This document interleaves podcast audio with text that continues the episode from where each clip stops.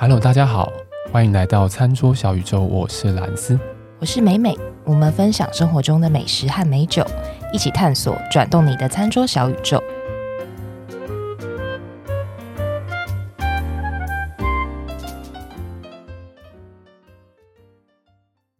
继上次的鲑鱼改名的事件之后，最近是不是寿司郎又有新的新闻？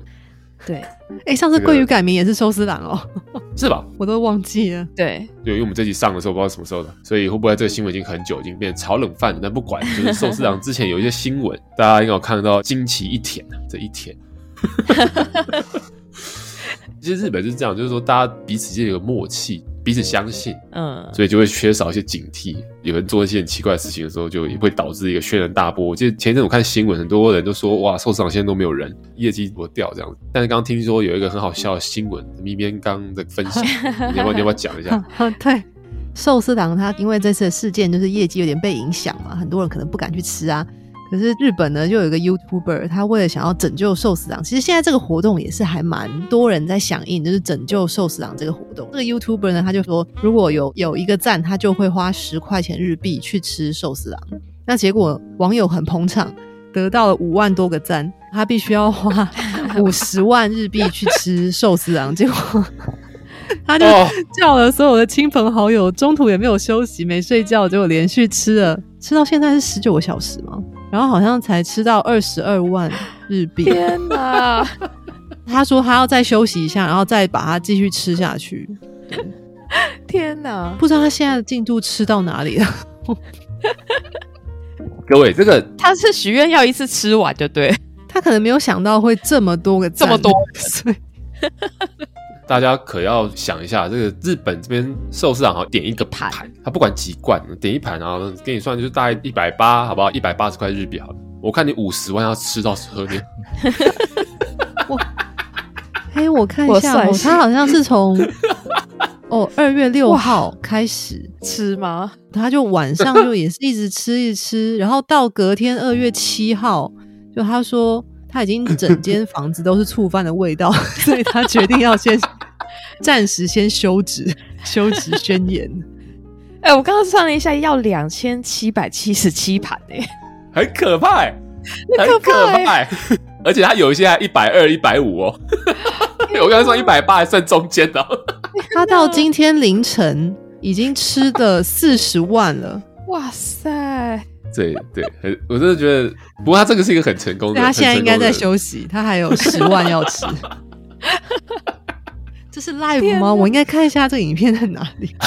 然后你也去按一个赞。对对对对对。我们刚刚美美就说，我们是不是也要办一个什么活动？然后大家按一个五颗星，然后我们就要花十块去吃什么？我们也去吃寿司郎，寿司郎啊，吃寿司郎，吃台湾寿司郎干嘛？你可以吃日本寿司郎啊！你说我去吃吗？你在日本吃，我们在台湾吃，然后连线录音。那这几次他先上。哎、欸，刚好寿司郎在台湾、在日本都有，可以。疯子，好吧？哎，不错哎、欸。对，大家有点公德心啊！我现在看到的新闻，这老知道，连我自己这种，因为你也知道，我们就拉萨比较拉萨短的小孩子，你知道吗？就其实对这种卫生也不是说一定很在意，就是有些时候还会觉得说日本洁癖，嘿，你知道吗？我之前听过很扯的，我不知道大家在来日本玩的时候，有些时候有没有去过那个什么大众澡堂？哦，哼，有大众澡堂，我之前听过有人说哈。不敢去大众澡堂，原因是为什么？我说是怕裸露吗？这日本人是日本人，他说不是不是不是怕裸露。他说如果大家去做大众澡堂的话，大家就会知道说，我们进到澡堂之前，浴室之前，嗯，他其实是先经过换衣服的地方，嗯，对，然后你把衣服脱掉，然后毛巾拿一拿，你整才会进到真正的那个浴室里面去。但是人家进到浴室里面去，因为浴室里面的人出来脚是湿的嘛，所以他门口基本上会放一块垫子。嗯，我几个朋友都跟我讲说，他不敢去的原因是因为他没有勇气踏那个垫子。哦，因为大家都踏过，是不是？我可以理解。我心里想说，你有事吗？我我真的是这样觉得。好，不好意思，我就可能我比较脏啊。我说你这有点太过夸张。然后我说，那你会觉得大家坐电车，然后就是、就是、扶手？对啊，就嗯，我就觉得怪怪的，好不好？所以好，这个是题外话。我就觉得说，嗯，日本有些好像有点太过干净啊，就会觉得。对，不过老实讲，我看到那个新闻之后，我就想，我现在连续一般，比如说我去吃什么冻饭的时候，哎、欸，旁边有酱油，我就想到，哎、欸，这酱油还好，就是因为这次事件不是那个酱油事件嘛，我会看到那个酱油，说，哎，那这个酱油会不会？对，然后拿这个酱油起来夹的时候，比如说我有时候吃什么生鱼片的冻饭的时候，要拿起来夹到我碟子里面嘛，我就拿起来的时候，我都会尽量不要好像拿得很近还是什么，让人家觉得说我好像在对那个瓶子干嘛，你懂吗？也太夸张了吧！你想很多。没有，如果说是有有点心里有疙瘩就算，你已经已经超出那个疙瘩。没有啦，后面就算是开玩笑的，因为不是有些人，不过就是会想一下说，哎、欸，会不会？因为从来你没有想过会有发生这种事情，所以大家才会对这件事情感觉到很抗拒，对，所以才有这个事情，才要这样讲到寿司郎这样子。这个也是我们今天想要跟大家分享的餐厅，也是有点连结的哈。对，我们寿司郎讲了这么久。不知道后面这边会不会转的有点硬啊？今天今天跟大家介绍的餐厅呢，是是一间日本的餐厅，对，但是这间日本的餐厅呢，它在台湾竟然也有分店，对，我也是前阵才知道，这间餐厅呢也是回转寿司，只是它基本上是用点单的，所以你就是哎点了之后，它就送上来给你这样子的一间寿司店。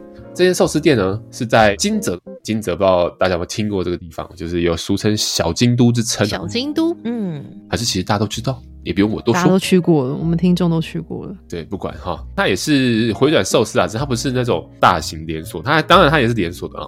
等下我跟大家提到，它有一些他们店里面的坚持，所以它可能也没办法说规模来到这么大就对了。它其实，在 SOGO 的台北中校馆的楼上，叫做金泽美味寿司。金泽就是这个地名啊，嗯，美味的寿司，对，金泽美味寿司，这个大家查一下，应该可以查到，在台北。如果听众是住在台北的，可以看看。我在日本那边吃的哈，所以也是算蛮幸运的，刚好挑到一间诶、欸，其实台湾也有开分店的寿司店。日本这边叫做 Kanazawa Maimosushi，为什么挑它来讲？不是我们没有题材乱挑啊，我们挑这个是有原因的。哎、欸，不是吗？不是，不是，当然不是，当然不是啊！灵感枯竭。好啦，为什么呢？为什么会挑金泽的寿司店？为什么不挑呃、欸、东京的秋田？对，对对，为什么不挑的原因，其实是因为这样子。其实，在日本哦，以日本人的角度来讲的话，他们会觉得海鲜或者鱼很好吃的地方。你如果问一个日本人，他觉得哎、欸，日本哪边的海鲜最好吃？可能会很多人跟你讲金泽。哦，原因是靠近日本海，靠近日本海这件事情对日本人来说会是一种。海鲜美味的一个代名词，对。那金泽这边呢，因为它旁边，是日本不是四面环海吗？对，请请让我娓娓道来啊。这个、嗯、对日本海，它因为有洋流的关系，所以它会有比较多的渔获。啊哦、另外一个原因是，尤其金泽这个地方，它旁边刚好是能登半岛。我不知道你们知道，你听过能登半岛？对，就是可能的能。登，就登短郎的登，登短郎，你怎么知道就一定是这个登？登山的登啊，登登登登的登，对，能登半岛，然后能登半岛很产很有名的东西，比如说是牡蛎啊，不然就是白虾，对，等等，好很多了，反正它有很多很多的渔获的。那金泽呢，它其实靠近日本海之外，它还有能登半岛，所以其实，在渔获的上面，其实是蛮代表性的一个地方。所以大家也知道吗？吃寿司，寿司还是以海鲜为主嘛，哈。呃，渔获特别的丰沛、特别好的地方，哇，这个寿司就会厉害了，你懂吗？好，所以金泽这个地方寿司就会让你觉得说，哎、欸，我好像随便在一间寿司店吃到的这个寿司，都觉得哇，好像是这种寿司店里面吃到，但它明明只是回转寿司。至少我自己身边的朋友或是一些长辈哦，他们都会这样跟我讲说，哎、欸，日本海的鱼就是好吃。尤其到了冬天哦，冬天的时候，其实鱼货本身都富含比较多的油脂。我们当时讲说，哎，秋刀鱼啊，也是秋天的好吃嘛。呃，比如说鰤鱼啊，这种也是哇，冬天的时候那个油脂非常。人也是冬天的时候比较容易胖。哎，对，同样的逻辑，你真的是很会转。嗯，对，所以这个地方的鱼货就会蛮知名的，然后也会同时去影响到说它当地寿司的状态，好像大家都会觉得哎，蛮不错的，很容易吃到很好吃的寿司。所以其实哦，地方它的产业发展跟它这个这边的生活啊息息相关的。所以其实有一个冷知识啊，就是大家在吃回转寿司的时候，不是看到那个回转的那个铁道，哇，载着食物跑来跑去的那个回转道吗？轨道，轨道，对对对，金泽是做这个轨道市占率最高的一个地方。对。太酷了。对，它的它的 market share 是这样六成以上，就是其实金泽在石川县的哈，石头的石，河川的川。它那个轨道哇，这可是非常的有名。所以说，哎，如果当地人在讲到这个轨道的时候，就大家都想要石川县。有一间蛮知名的专门做这种轨道的公司，叫做石野制作所。对，石头的石，野性的野。对，这姿势真的很冷。对，非常冷。虽然说我们第一间回转寿司，我们之前也好像讲过说，对对，是在大阪啊，在关西。对，但是金泽这边的回转寿司也是非常有名。我去过好金泽好几次了，因为我蛮常去那边出差的，所以每次去的时候吃到的鱼货真的都非常的丰富。这个东西可能美美会比较清楚，也就是有一些食材，因为美美常吃寿司店嘛，比如说什么黑喉哦，为什么它叫黑喉？因为它那个鱼啊本身就是你如果从嘴巴看进去，就是都是黑的，喉咙是黑的这样子，叫黑喉，对，很直白的。对对对，名称。嗯，黑喉是很高级的食材，那肉质细致之外，然后味道还是蛮淡雅的。哦，我这次要吃到石斑，哇，石斑之好吃啊！嗯、做成生食的时候，它的肉质是这么的有嚼劲，这件事情让我非常惊讶。嗯、这些东西我这次都有吃到，真的都还蛮不错，蛮好吃的。刚刚讲到嘛，所以鱼货非常的多。然后这间店呢，它其实每一天的鱼货都会是从金泽港这边当天新鲜的鱼货给拉出来，用他们自己。这个公司集团的方式，把这些新鲜鱼货能够很快的送到各个分店去，所以各个分店的寿司的状态都会是非常好的，都是这种新鲜的鱼货，整个菜单的更换的程度非常的高。应该是看着鱼货的时节来定，对不对？对，所以在这间店里面，我不知道台湾是怎么样，我没有吃过，但每次去真的都是看到一些很不一样的东西，而不会比较像是说，哎，如果大家去寿司郎啊，去。藏寿司的时候，看到大概可能会有一个 pattern，就是说你可能这次去看到跟下次去看到可能会差不多，做到比较标准化这样子哦。但这间店就比较不是这种风格，它是不断的菜单都会做更迭的这样子经营的方式，所以这样就会比较有特色，然后东西又比较好吃，比较新鲜。然后金泽这个地方啊，除了金泽的美味寿司这间餐厅之外，其实金泽还有很多很值得分享给大家的有关吃的这种很有特色的东西。嗯，如果大家之后有来到金泽玩的时候，应该会在路上很常看到金泽的欧店哦。我们欧店怎么办？关东煮吗？中文在讲欧店的时候是关东煮比较多哈。虽然金泽不在关东，但是我们就用关东煮这个字来讲哈。大家不管在什么日剧啊，或者在在那个动画里面，可能会看到，哎，有算铁锅吗？然后它会隔成一格一格，然后里面放不同的食材，你可能会看到呃萝卜啊、蒟蒻啊，你可能会看到那些比较偏鱼浆的制品、海鲜的制品啊等等的。做什么高汤啊，然后吃在泡面的这个日文就叫藕店。嗯，金泽的藕店它其实蛮有特色的。之前我们有一集刚好美美好像讲到香香蟹哦，对，香香蟹它其实也会在金泽的藕店的店里面出现，尤其是在冬天的时候啊，哦，整只吗？这个可能到时候不晓得有没有办法用图给大家看，就是它是。整个螃蟹，把它把它想成它的躯干都被经过处理，然后剩下身体，店家会把它的肉啊全部弄出来，或是把它的那些卵啊、这些蛋啊放在里面，然后它是用它的高汤去做了烹调之后，放在上面，然后看起来就是非常美味这样子。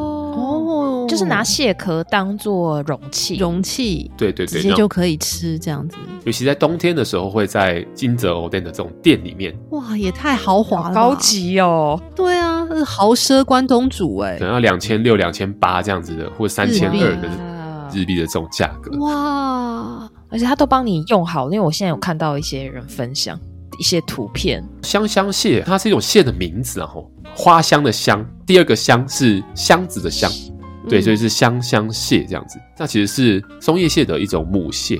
雌性的蟹，它就会有另外一个名字叫香香蟹，这在金泽很容易可以看到，连在欧店的店里都可以看得到。对，所以有一个说法叫做金泽欧店的王者嘛，对，就是日文叫做 Kanazawa Oden no Osama，就是所谓的这个香香蟹，就是这种满满的哎，很可怕，这都帮你挑好了，哇，好想去吃，感觉去金泽一定要吃的。对，金泽的欧店它之所以有名，是有名在它其实是有一些。特征的，我们刚刚在讲到欧店，它有一些要素，其中很重要的就是它的高汤，因为它是就是它所有食材都是泡在那个高汤里面的嘛，所以它的高汤是它比较重要的一个重点，就是说它的高汤是比较偏向比较淡雅的，它的调味上比较淡雅的，甜的成分会有一些，然后整个味道不会让你觉得说哇，滋味的力道很很强，但是它是很优雅、很淡雅的这种调性的高汤。高汤里面会加一些酱油，所以也会根据当地的酱油有一些不同的，它风味上会有不同改变。所以如果大家吃过不同种类的藕店，有些高汤可能看起来哇颜色比较深，比较褐色，比较深。嗯，但金泽藕店的这种高汤，它就是比较金黄色、比较透亮的这种高汤，对，它是比较优雅的风味的。所以，嗯、呃，如果大家有机会去金泽的话，真的，我觉得这个也是蛮可以试试看的。而且，我觉得吃藕店，我老讲，你如果说以饱足度看你付出的价格，其实我是觉得可能 CP 值没有那么高了哈。不过，嗯，我觉得藕店是一个。很容易吃的东西，就是你今天可能要点一两个东西来吃一下，然后就一个酒，哇，很棒哎，非常非常的棒。金泽的 Oden 它有一个另外一个蛮代表性的食材，就叫车夫。车是车子的车，夫的话就是我们是不是有这种饮食叫无麸质啊？那个一个麦在一个面条的面，把那个脸的那个面去掉，加上左边是麦，右边是丈夫的夫，对对对对，车夫这样的东西。那夫其实是什么呢？如果说听众朋友。不太有感觉，敷这个东西是什么的话，大家可以去想象一下，当然不完全正确了哈，但是可以想象一下，我我们以前吃烧饼油条的时候，我们油条不是会沾那个豆浆吗？豆浆，嗯，就是敷这东西也是比较孔洞，跟油条一样，它比较多孔洞，但是油条的孔洞比较没有那么多了哈，油条还是比较。比较硬哈，油条孔洞比较大，你去沾它的时候，它会有点软掉，软糯软糯的这种感觉，它是一个面制品，然后会吸满汤汁，对，所以会吸满汤。重点来，对，没错，是不是常常放在味噌汤里面？对，常常放在味噌汤里面，所以大家如果在去一些比较道地的餐厅的时候，很多会看到这个麸了哈。那那为什么叫车麸？因为它跟车的轮子一样，它是一个圆圆的麸，这样它就是会吸满我们刚刚前面讲的这个比较淡雅、优雅的这种金黄透亮的这个汤汁。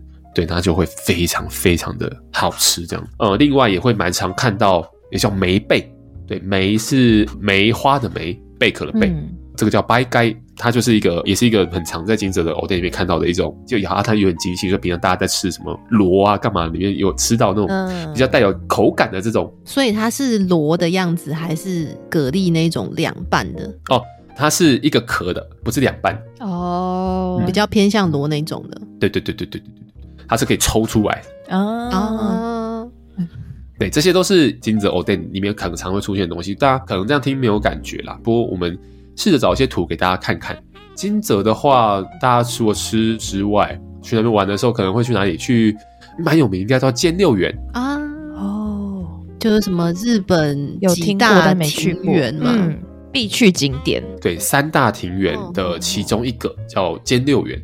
所以大家去玩的时候可以去呃菅六园啊，或者去金泽城，然后还可以去东山东。东山东有很多的旧的这种茶屋。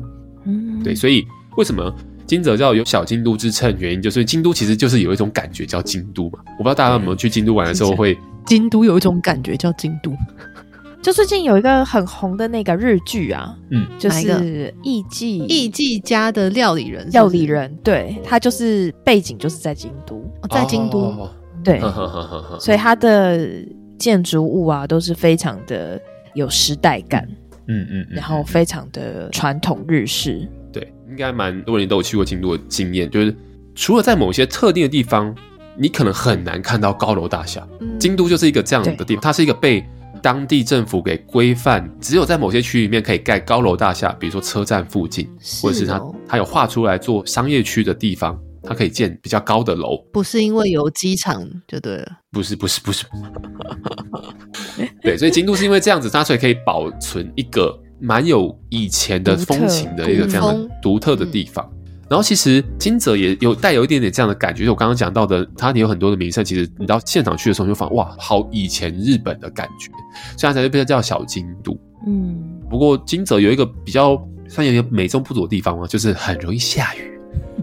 哦，很容易下雨，也是一种风情啊。但是容易下雨，这不是下雨就会觉得有点烦这样。有比台北容易下吗？应该没有啊。梅雨季节吧，又连续下了几天，今天才好不容易放晴。对对对对对，然后对啊，所以我觉得金泽是一个蛮不错的，就是吃的也好，或者是游玩的地方，而且我觉得去金泽玩还蛮。可以玩的蛮容易的原因，就是因为它的景点都在金泽市附近，比较集中，都在金泽市蛮集中的一些地方。对，所以要去也蛮容易的。金泽比较靠近关西，然后所以大家去关西玩的时候，然后你如果从京都或从大阪过去的时候，交通方式大概一个小时多两个小时就可以到。嗯，所以大家如果在排行程的时候，也可以把它排进去。我总觉得美美已经在脑中开始排了。光看我到那个上次其实就是这样刚刚的那个香香蟹，我觉得美美就已经决定我哦，要去对那边吃我一定要香香蟹，对，上次去没有吃到，就为了香香蟹就要去金泽。对，可能要快一点，因为应该快没了。啊对哦，对 对，应该说状态没有那么好啦，就嗯状态冬天还是好一些，因为毕竟螃蟹。美美把握。没关系，我二零二三年年底 拼了。如果说大家还有去金子的话，还有另外一个地方可以推荐给大家，就是叫近江町市场。远近的近，然后江是河川的那个江，町就是西门町的町。近江町市场里面有非常非常多，所以可以把它想成是大家如果要采买任何新鲜的食材，都会往那个地方去，所以你会看到超级多不同种类的鱼。然后在那个市场里面就会有很多的就是鱼贩什么的，然后它甚至在附近就会有一些餐厅，就是都在做海鲜料理、冻饭或者是生鱼片。然后还有很多食堂在那个地方，所以很多人吃东西，包括其实观光客都会往那边地方去。那叫做什么？金泽的灶咖啦，对，金泽市民的灶咖嗯这样子，对对对的一个这样的地方。对啊，所以我觉得这个地方还蛮不错，可以分享给大家，而不是只有说我们前面讲那一间寿司店。其实那间寿司店因为是金泽出来，是金泽有非常多的分店，所以如果大家如果有机会去金泽，也可以去看看那间店，真的还蛮不错的。在台北的话，也可以先在台北去搜狗楼上吃吃看，嗯，我已经准备好要去了。忠孝馆。等我 break free 之后，break free。对对啊，所以今天大概是跟大家介绍成这样的。其实我们原本是一个搭餐的节目，对，但我好像今天都渐渐的发展成旅游节目，不知道有没有人会注意到我们啊？我相信喜欢搭餐的人应该都喜欢旅游吧？是呃，对，应该是吧？嗯嗯，对，而且然后想，其实石川县有蛮多的有名的酒嘛，石川县有蛮多有名的酒，在台湾比较常看到的手取川。对，还有那哎、个我讲石川县是因为金泽在石川县啊，哈、嗯，感谢你的说明。这怎么了？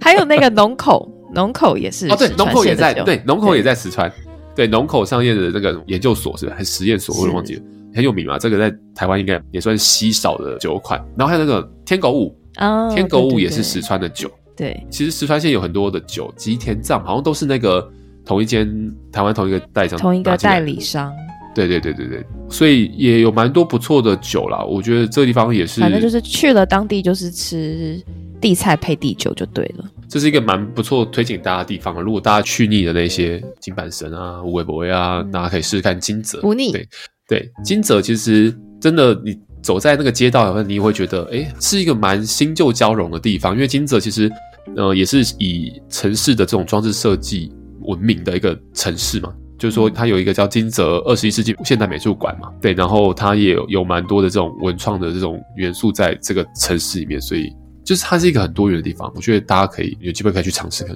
我为什么讲这么多原因，是因为我每次去那边出差的时候我都很痛苦，所以要找一点事做，找点乐子做，你知道吗？好开心啊，听起来。要找乐子做，不然会很痛苦。从东京坐新干线要三个小时，嗯，哇，哇，这么远、哦，疯掉，非常的非常的远，所以对啊，每次去都找点乐子做，这样还不错。对交通费应该也不便宜吧？然后这出差我出交通费，我都出人了。不是，我想去啊。要 你想去，是不是？是，从关系吧，关系比较近，关系比较近。我记得好像是那一带好像都可以一路蛮多地方可以玩的。我上次去好像是这样对，，嗯，北路对多金泽旁边还有富山嘛，对，有很多地方可以玩啊。对，所以大家赶快去玩啊，赶快到日本消费，然后促进日本的经济活络，那我可能就可以加薪了啊！拜托各位，你不是算台湾的薪水啊？还是说大家可以帮我们的节目加个薪啊，也也不错。哎感谢大家爱心，或是加对，谢谢。有够干的。啊，就是本集的餐桌小日本就到这边了。对我们所有在节目里面讲到的东西，都会放到我们的脸书及 IG 上面，再欢迎大家去做追踪查看。今天讲的东西比较多，然后记得要留给我们五颗星。那我们就下一集节目再见喽，拜拜，拜拜，拜拜。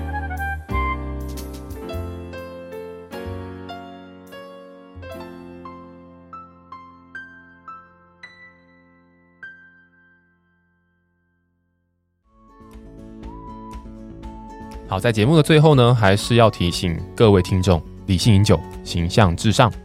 未满十八岁禁止饮酒，酒后不开车，安全有保障。